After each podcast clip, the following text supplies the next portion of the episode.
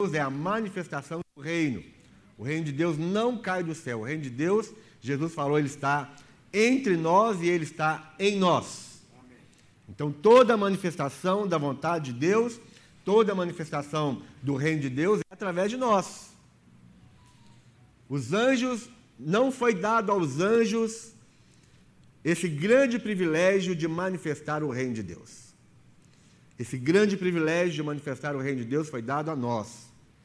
Principalmente nós que nascemos de novo, que temos uma aliança com o Senhor, que queremos realmente fazer aquela oração que Jesus nos ensinou, que é: venha o teu reino.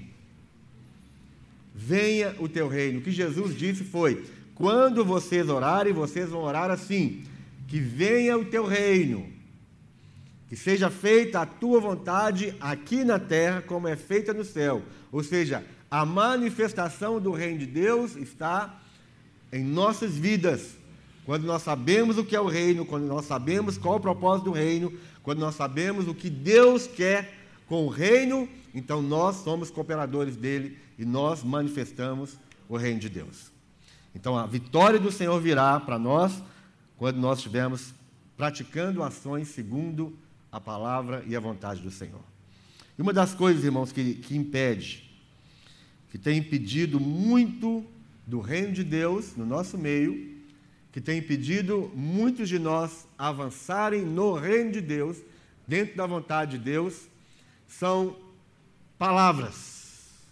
Palavras que nós ouvimos de outras pessoas, em outros lugares, são relacionamentos que nós temos com outras pessoas, com, em outras ocasiões, em outros lugares que não nos levam a um relacionamento com Jesus. Então, a pergunta é: a quem estamos dando ouvido? Quem você ouve diariamente?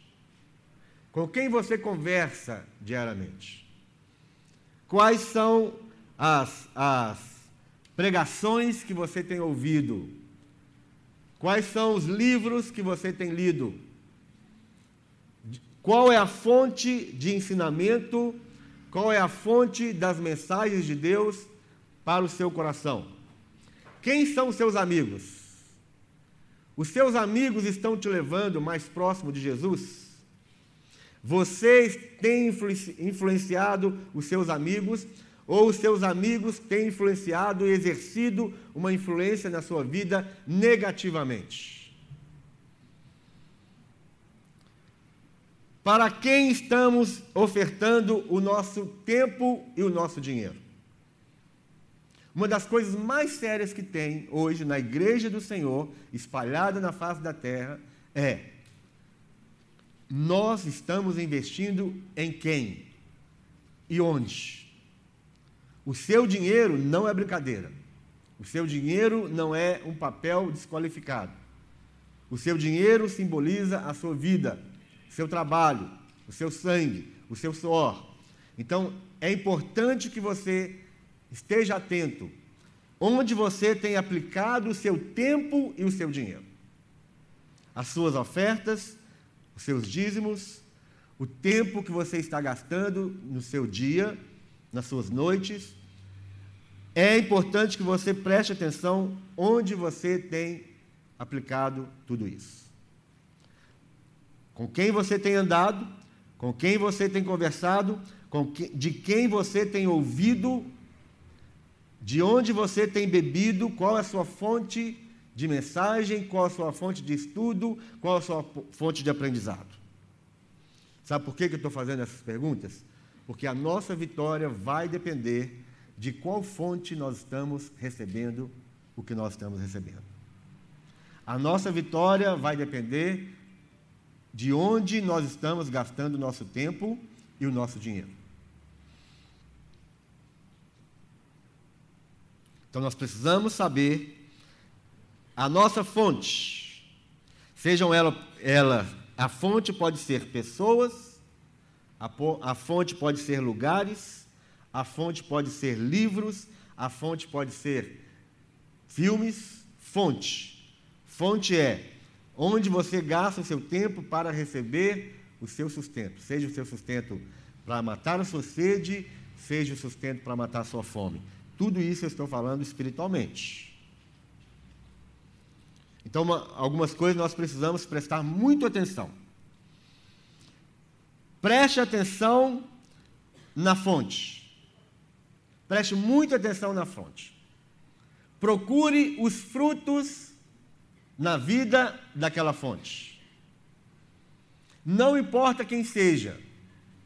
Pode ser a pessoa mais famosa no meio evangélico, no meio gospel. Pode ser a pessoa que tem mais seguidores no meio evangélico, no meio gospel. Procure os frutos na vida dela. Frutos de quê? De justiça. Procure as vidas que têm sido transformadas pela influência daquela pessoa. E quando eu digo transformação, eu estou falando de transformação de caráter, transformação de, de, de, da justiça na vida daquela pessoa, fruto de justiça, fruto do direito, fruto do amor, fruto de, de caráter mudado, fruto de, de verdade na, na vida daquelas pessoas que estão sendo influenciadas. Procure, verifique Procure saber se aquela fonte realmente é uma fonte que você pode ter acesso quando você precisar. Ou se é uma pessoa distante, uma pessoa que só tem visibilidade nas redes sociais. O pastoreio não existe no YouTube. O pastoreio não existe de rede social. Pastoreio é olho no olho. Pastoreio é você sentir o bafo do outro, você sentir o cuspe do outro, você sentir o, o cheiro do outro. Pastoreio é cara a cara, olho no olho. Ninguém pode ser pastoreado pelo YouTube. Então vamos prestar atenção nisso. A outra, outra coisa, daqui a pouco eu vou ler alguns versos, mas a outra coisa que nós precisamos prestar muito atenção nas nossas amizades, nas mensagens, nos relacionamentos, toda vez que você receber algo de alguém, você precisa prestar muita atenção. Se aquela pessoa quer colocar dúvida no seu coração e na sua mente a respeito da palavra de Deus, se aquela pessoa quer colocar dúvida no seu coração e na sua mente para te tirar do caminho que você está seguindo, tome cuidado. Se aquela pessoa, se aquela mensagem, se aquele relacionamento, ele coloca dúvida a respeito de onde você está, principalmente, eu vou falar bem claro, principalmente em relação à sua comunidade de fé. Qualquer pessoa que coloca dúvida no seu coração e na sua mente a respeito da sua comunidade de fé, essa pessoa ela está sendo uma péssima fonte. Essa pessoa está sendo um falso profeta para você. Ela está sendo um falso obreiro. Toda, toda mensagem, toda pessoa, toda conversa, todo e qualquer relacionamento que coloca em dúvida aquilo que você está fazendo, dentro da sua comunidade de fé, toda pessoa que questiona aquilo que você está recebendo na sua comunidade, essa pessoa pode estar se tornando um falso profeta e um falso obreiro na sua vida. Tudo que é feito, irmãos, para o nosso benefício é feito na luz. Se existe dúvida, se existe é, discordância, tudo isso tem que ser feito na luz, não é nas escondidas. Se a pessoa quer questionar a sua fé, se a pessoa quer questionar o seu comportamento, se a pessoa quer questionar a mensagem que você está ouvindo dentro da sua comunidade de fé, que ela faça isso na luz. Que ela não pegue você lá na porta do supermercado, lá do outro lado da rua, lá na esquina, e comece a, a fermentar, a contaminar a sua mente com dúvidas, com questionamentos, às escondidas. Isso é obra de falso profeta. Isso é obra de falso obreiro. Toda pessoa que quer te ensinar uma graça barata, uma vida fácil no reino de Deus, toda pessoa que quer te afastar de alguns princípios bíblicos ou de vários princípios bíblicos, sobretudo uma vida de submissão e responsabilidade com o corpo de Cristo, essa pessoa é um falso profeta. Estão entendendo o que eu estou dizendo? Amém. Toda conversa, tudo aquilo que vem para fazer você questionar, para te afastar da graça de Deus, falando que tudo é permitido, não importa a fonte da sua felicidade, não importa a fonte da sua alegria, você precisa ser feliz da forma como você quer, te ensinando uma graça barata. Ah, em Jesus nós podemos todas as coisas, tudo me é lícito. Meu irmão, você pode fazer o que você quer, você pode ver do, você quer, do jeito que você quer, porque a graça de Deus está disponível. Falso profeta, quem fala isso? Toda pessoa que quer fazer você se afastar um, dos princípios das Escrituras, sobretudo o princípio da submissão e da responsabilidade com o corpo de Cristo, essa pessoa está sendo um falso profeta para você. Amém? Amém? 1 Coríntios capítulo 15, verso 33. Irmãos, algumas pessoas se tornaram falsos obreiros, se tornaram falsos profetas, e infelizmente elas estão a serviço de Satanás. Elas estão a serviço de Satanás para desviar e enfraquecer aquelas pessoas que estão lutando pela sua fé. São muitos são muitos que vêm com, seus, com as suas bajulações, que vêm com seus questionamentos, querendo colocar dúvidas no seu coração para te desviar do caminho. Nós precisamos estar alerta essa, pra, em relação a essas pessoas. Nós estamos no fim dos tempos. E muitos se levantarão para des, nos desviar da fé. Então, aqui em 1 Coríntios capítulo 15, verso 33, diz: não vos enganeis, as más conversações corrompem os bons costumes. Toda vez que alguém aproximar de você, trazendo dúvidas, trazendo questionamento, e te fala assim: ó, não conta para ninguém, não, viu? Fica só entre nós. Isso é obra das trevas. Aquele que não tem medo nenhum, aquele que está vivendo na luz de Deus, ela nunca vai falar isso, ó, não conta para ninguém não.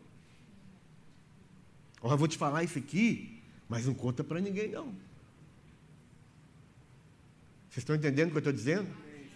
Então vem com engano, vem com sedução, vem com bajulação, vem com a, com a voz de que eu quero te ajudar, eu quero abrir os seus olhos, toma cuidado, mas não conta para ninguém não.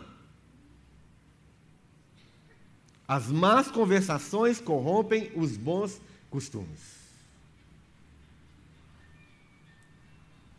Toda conversa, toda conversa obscura, toda conversa entre os dentes, toda conversa que tem a finalidade de enfraquecer a sua fé, de colocar dúvida no seu coração, se você está fazendo certo ou errado, querendo te desviar dos ensinamentos, dos princípios da palavra de Deus, Tome cuidado. Isso é uma má conversação. E as más conversações corrompem os bons costumes. O que nós estamos precisando é de pessoas que vão apoiar a nossa fé. Pessoas que vão entender aquilo que nós estamos vivendo e nos incentivar. Nós não precisamos de gente que quer colocar dúvida no nosso coração. Nós não precisamos de ninguém para questionar os princípios da palavra de Deus que nós estamos seguindo. Eu não preciso disso. não é bem-vindo na minha vida. Ninguém que quiser colocar dúvida do, nos princípios, a respeito dos princípios que Deus tem colocado no meu coração, da minha forma de vida, buscando seriedade nas Escrituras, buscando santidade, buscando uma vida justa, ninguém que quiser me fazer duvidar disso é bem-vindo. Não é bem-vindo. Filipenses capítulo 3. Filipenses 3, 17.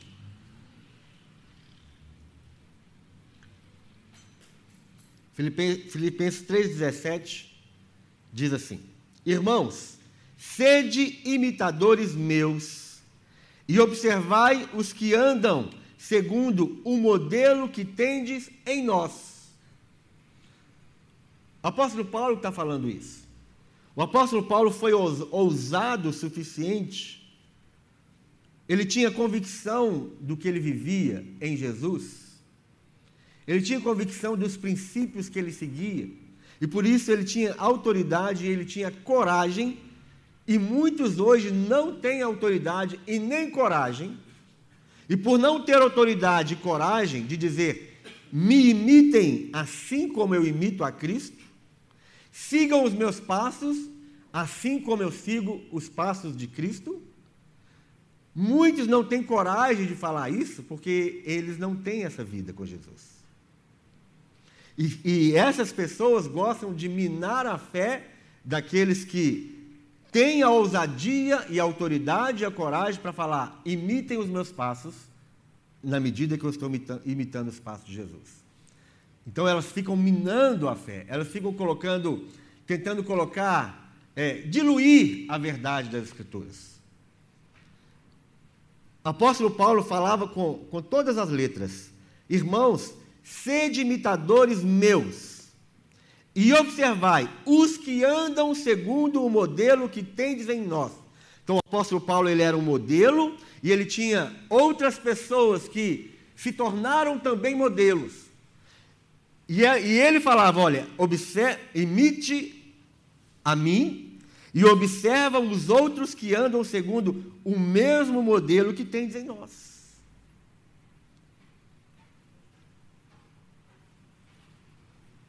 Então, nós precisamos olhar, observar e imitar aquelas pessoas que andam com Jesus.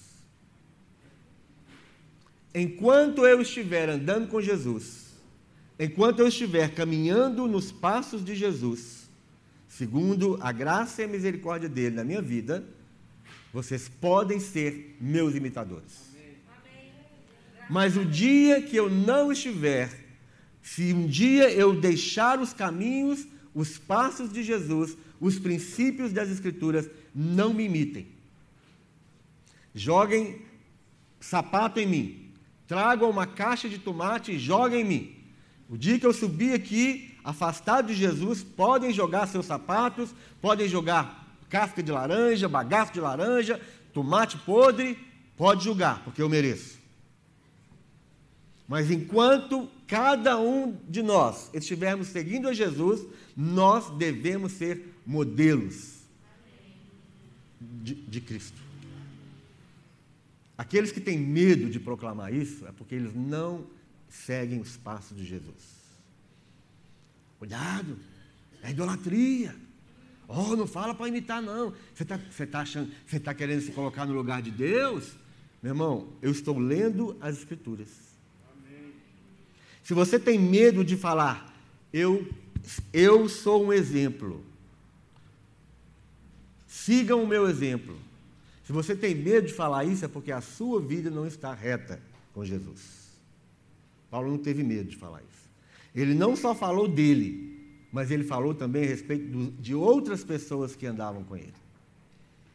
Pois muitos andam entre nós então, ele fala assim: Irmãos, sede meus imitadores, e observai os que andam segundo o modelo que tende em nós. Paulo estava falando do seu grupo de relacionamento. Por quê? Porque, pois muitos andam entre nós, dos quais repetidas vezes eu vos dizia, e agora vos digo, até chorando, que são inimigos, inimigos da cruz de Cristo. Por que, que Paulo estava se colocando como modelo, como uma pessoa digna de ser imitada? Por que, que Paulo estava colocando outras pessoas também que deveriam ser observadas por causa do modelo que eles tinham dentro deles? Por que, que Paulo estava estabelecendo isso? Paulo estava estabelecendo isso porque havia pessoas no meio deles, pessoas que andavam no meio deles, que Paulo já havia advertido muitas vezes. Ele fala, repetidas vezes. E agora eu falo de novo, e falo chorando, que essas pessoas são inimigas da cruz de Cristo.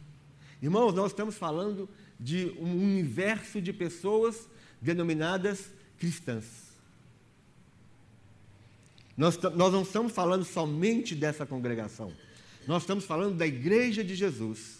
No meio da igreja de Jesus, tem aquelas pessoas que, que elas, por causa da sua responsabilidade e vida com Deus, elas se destacam e elas podem ser, elas podem se tornar exemplo para nós. Por que, que precisa ter pessoas que vão se destacar e vão ser exemplos para nós, modelos de vida?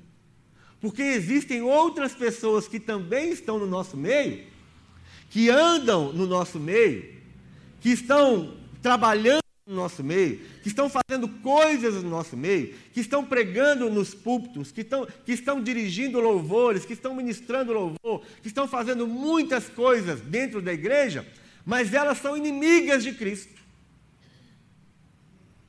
E muitas vezes nós achamos, nós somos, tão inocentes, que nós achamos que todo mundo que está fazendo alguma coisa na igreja, do púlpito ao diaconato, são de Jesus.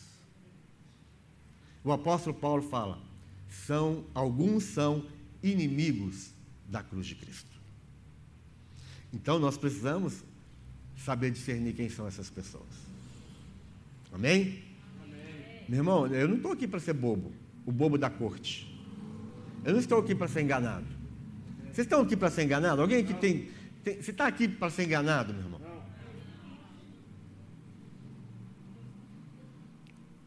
Então, Paulo falava chorando que essas pessoas que estão, é, que andam entre nós, são inimigos da cruz de Cristo. O destino deles é a perdição. O Deus deles é o ventre. Então, aqui Paulo está começando a identificar essas pessoas. Quem são essas pessoas que estão entre nós, que são inimigos da cruz de Cristo? Ele fala: o Deus deles é o ventre. São pessoas que só pensam em si próprios. São pessoas que só pensam nas coisas naturais. São pessoas que têm interesse próprio.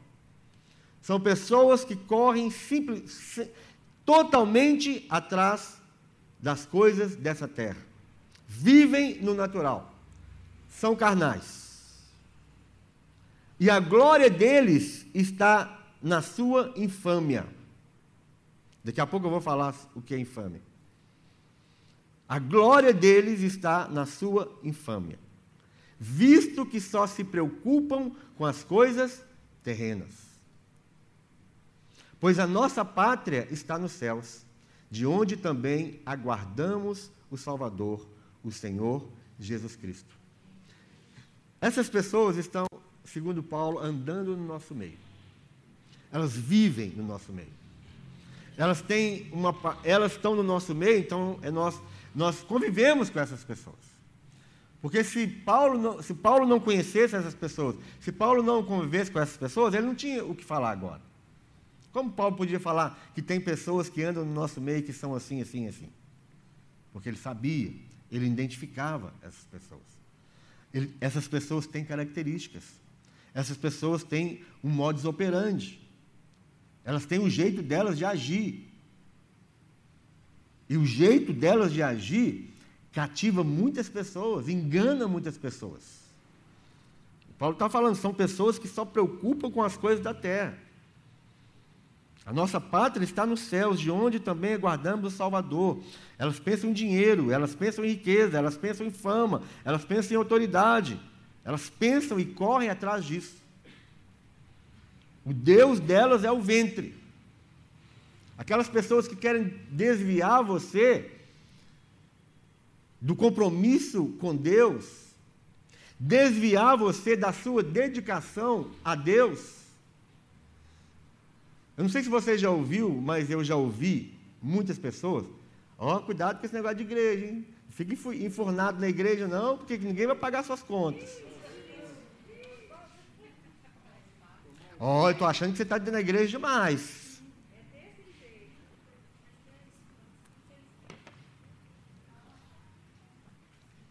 Eu sempre falo para vocês, eu vou repetir. Sempre falo e vou repetir. tudo o que nós fazemos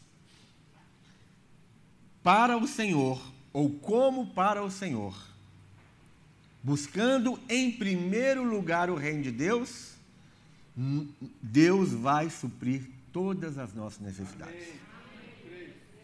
Eu nunca falei para ninguém, e vou falar de novo agora.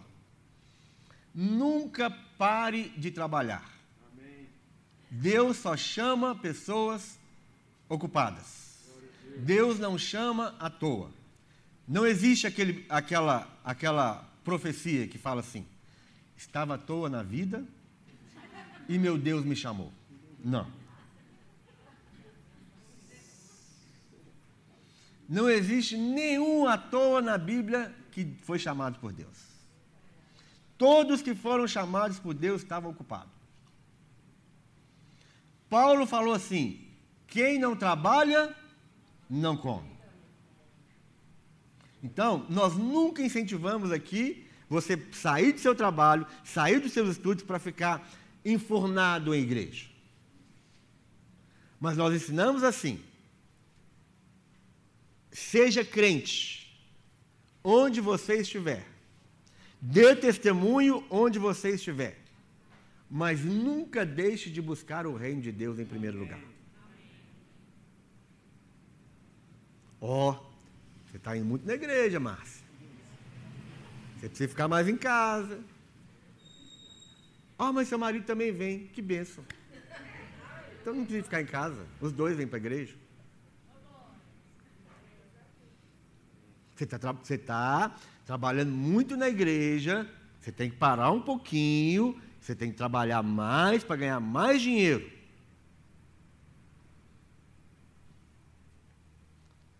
Pode ser que seja um inimigo da cruz de Cristo que está te falando isso.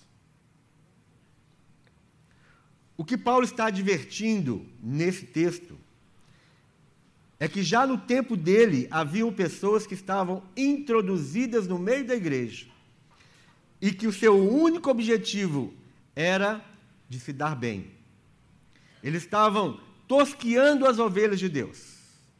Eles estavam furtivamente como lobos devoradores tirando as ovelhas do aprisco. Isso acontecia lá e acontece hoje aqui. Amém? Amém? Era o único objetivo deles, era tirar as ovelhas do aprisco, tirar as ovelhas do caminho. Na igreja primitiva já tinha essa atuação dessas ervas daninhas que Paulo chamou de inimigos da cruz de Cristo. O que o apóstolo Paulo disse é: a glória deles está na sua infâmia.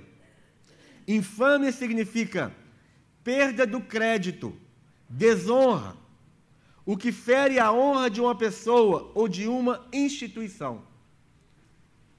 O que, que eles faziam?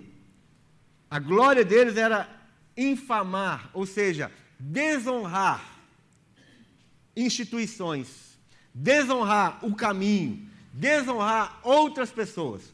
O que eles faziam era chegar para os irmãos da, da igreja e falar mal de Paulo. Chegar para os irmãos da igreja e questionar a autoridade de Paulo. Falar que Paulo não estava andando e nem pregando o, o evangelho, que Paulo estava deturpando a lei. Era tudo isso que eles faziam. A glória deles era falar mal daquilo que os líderes e o apóstolo Paulo e a instituição Igreja do Senhor fazia. Era isso que eles estavam fazendo, e Paulo estava combatendo isso.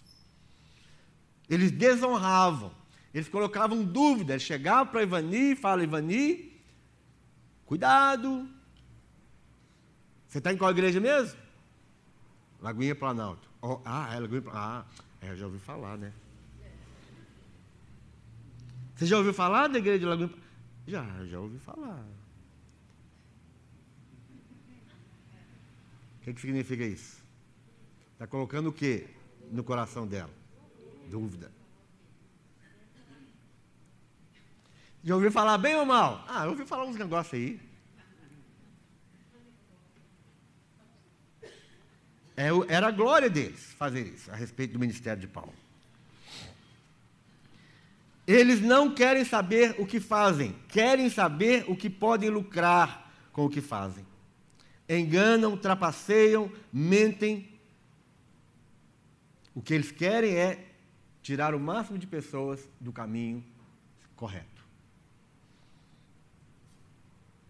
Essas pessoas que têm o Deus, o Deus vento, o Deus deles é o vento, são pessoas que só preocupam com as coisas terrenas, com seus carrões, com suas mansões, com seus iates, empresas, contas bancárias lotadas, viagens luxuosas.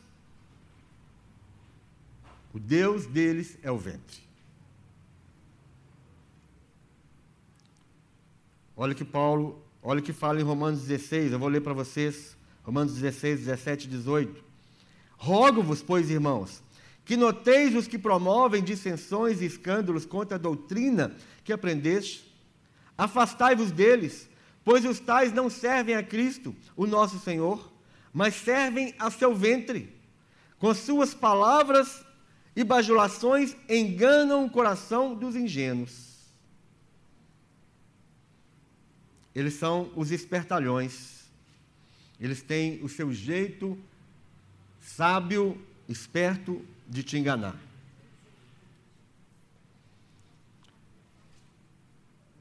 Segundo Coríntios 11, 13, diz assim, 2 Coríntios 11, 13 diz: Porque os tais são falsos apóstolos, obreiros fraudulentos, transformando-se em obreiros de Cristo. Irmãos, o que nós estamos vendo hoje de, de pessoas, de liderança, de, de até mesmo de comunidades que enganam. Antes de vir para cá, lá em casa passou um carro de som anunciando a, as sete campanhas, sete campanhas, não sei o que lá, para a sua vida romântica.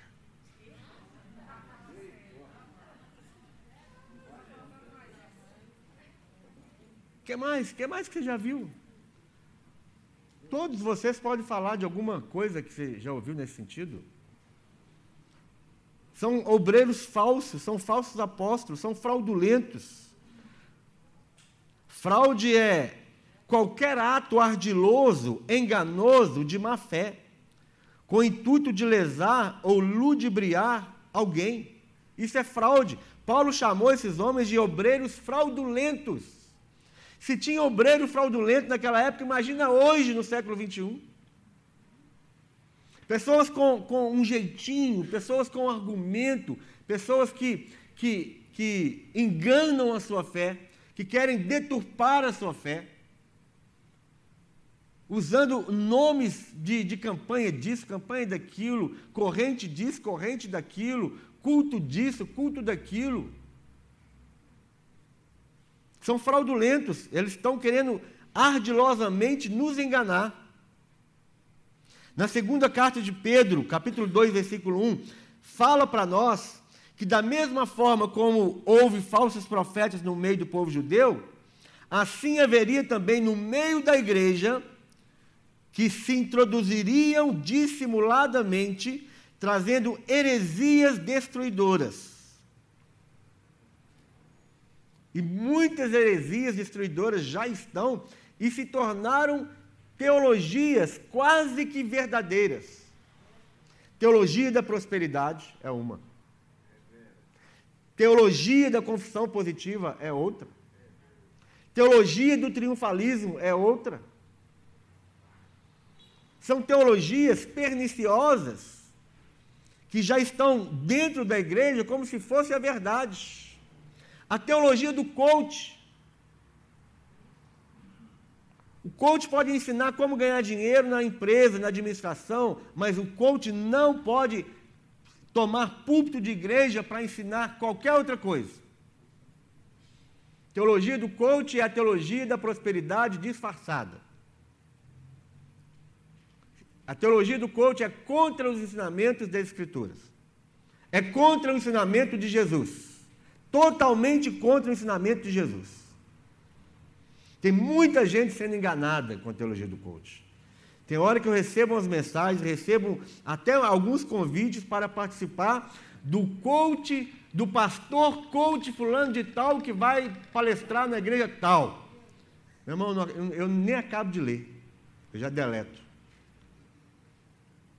E quando é gente que eu tenho intimidade, eu falo, filho, corre desse negócio, foge disso.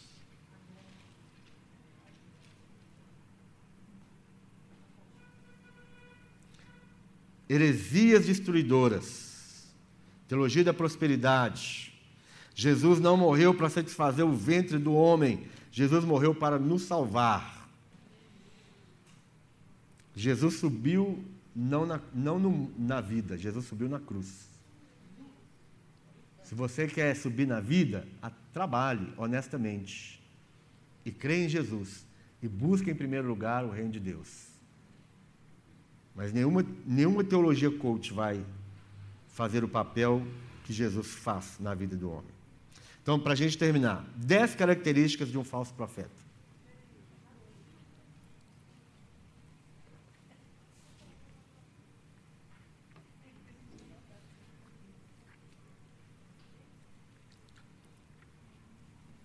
Dez características de um falso profeta.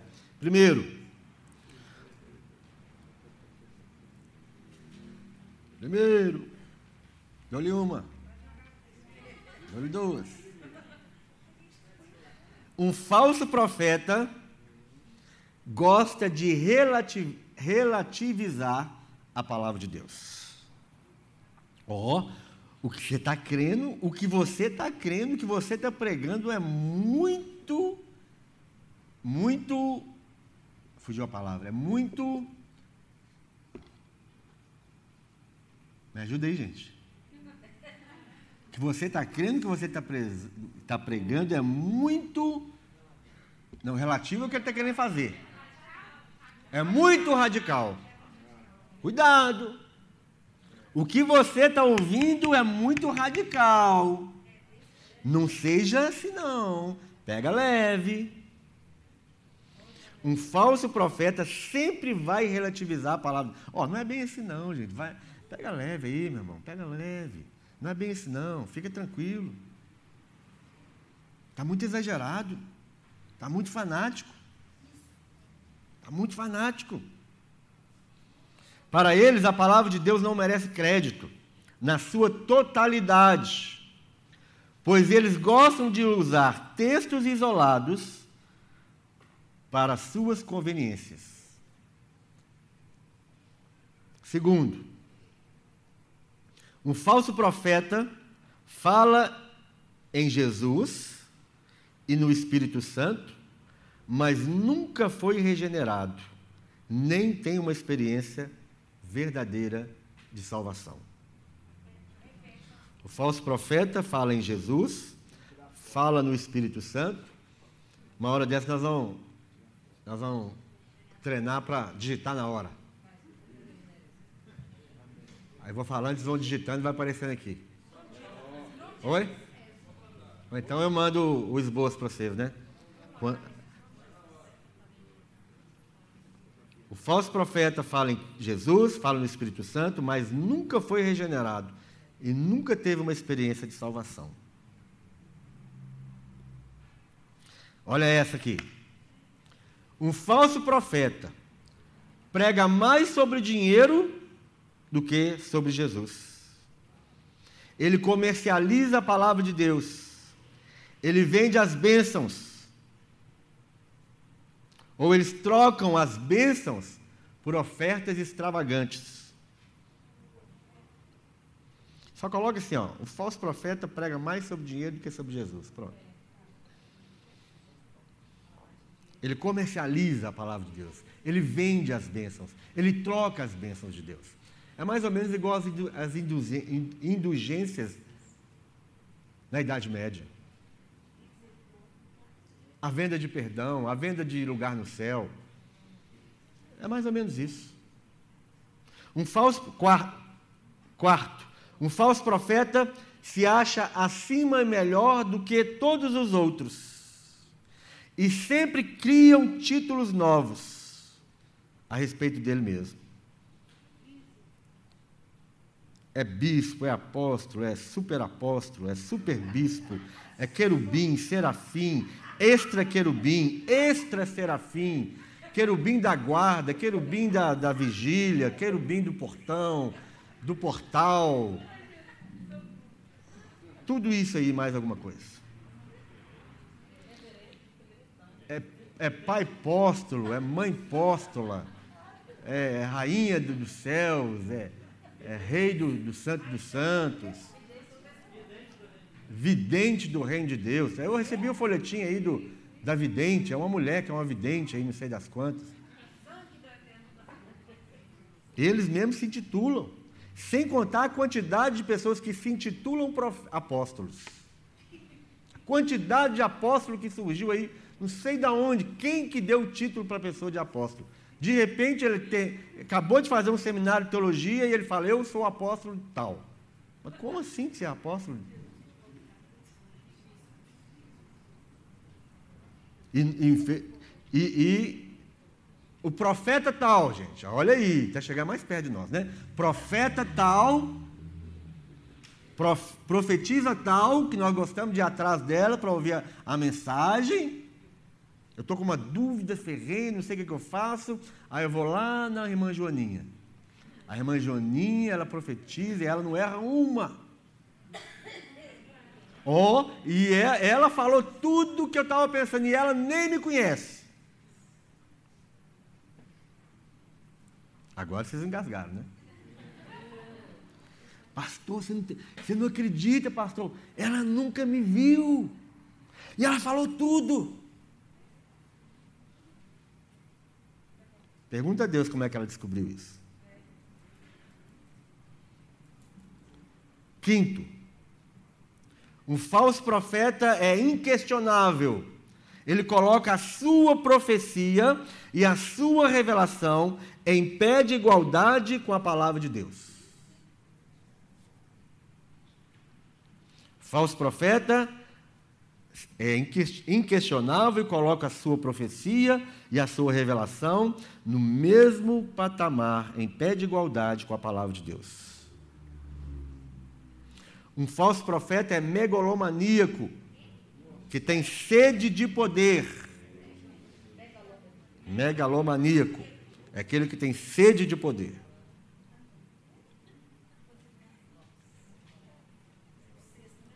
Sexto. Agora o sétimo. Um falso, o falso profeta anuncia um evangelho onde o homem é o centro.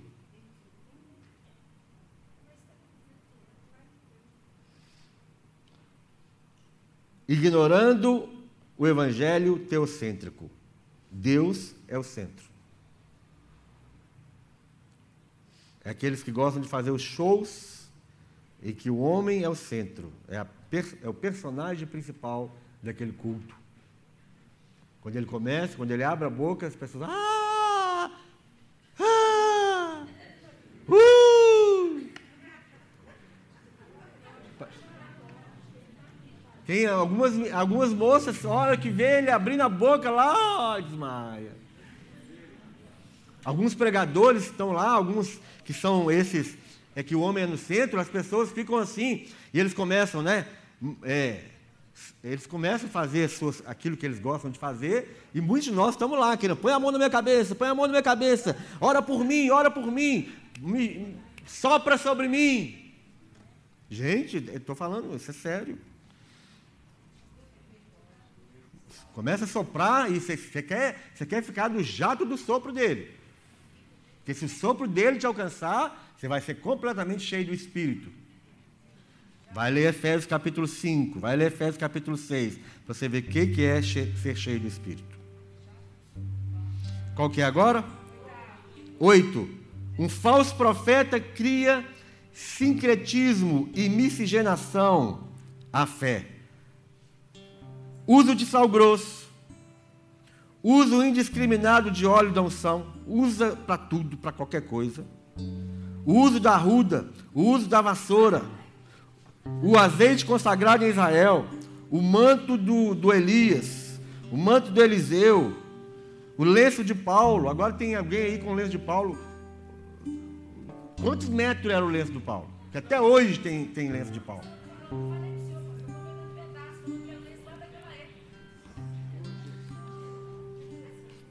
Água do Rio Jordão. Pessoas que adivinham o RG o CPF, acertou seu nome, sabe o seu endereço. E tem gente que cai nessa ainda. Tem gente que cai nessa ainda. O falso profeta interpreta a palavra de Deus segundo o seu ventre, segundo aquilo que ele imagina, aquilo que lhe convém, relativizando os princípios de Deus. Ele interpreta a palavra de Deus de acordo com o seu ventre, relativando a palavra de Deus. E o último, um falso profeta prega um evangelho desprovido da cruz. Não gosta da palavra renúncia. Não gosta da palavra cruz. Não gosta da palavra sofrimento não gosta da palavra tribulação. Odeia esse tipo de coisa. É aquele evangelho da vitória. Da vitória, é só vitória, é só vitória, é só vitória. Se falar em renúncia, se falar em, em carregar cruz, se falar em tribulação, se falar em dificuldade, ele, ele odeia esse tipo de coisa. Não pode ter luta, não pode adoecer, não pode passar dificuldade financeira.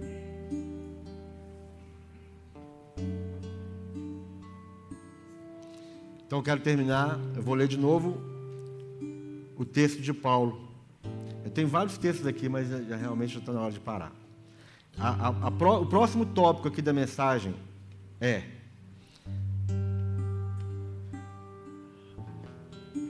que tipo de pessoa deve, deve ser o nosso exemplo? Que tipo de pessoa nós devemos ouvir? É o próximo tópico aqui. Talvez a gente fala na próxima quarta. Que tipo de pessoas nós devemos ouvir, seguir e investir nosso dinheiro e nosso tempo? Aí eu vou te dar uma série de versículos que fala quem são essas pessoas. E depois, que tipo de pessoas nós não devemos seguir, não devemos ouvir e não devemos dar o nosso dinheiro e o nosso tempo. Quarta-feira que vem. Para quem gosta de série, então nós vamos ter a série, episódio 2, quarta-feira que vem.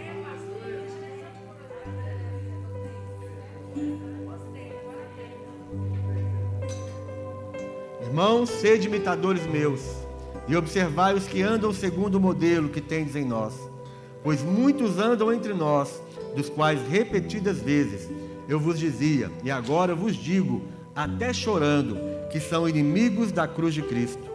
O destino deles é a perdição, o Deus dele, deles é o ventre, e a glória deles está na sua infâmia, visto que só se preocupam com as coisas terrenas, pois a nossa pátria está nos céus, de onde, de onde também aguardamos o Salvador, nosso Senhor Jesus Cristo. Nós não seremos enganados. Aquele que ama a palavra de Deus não será enganado. Vamos colocar de pé?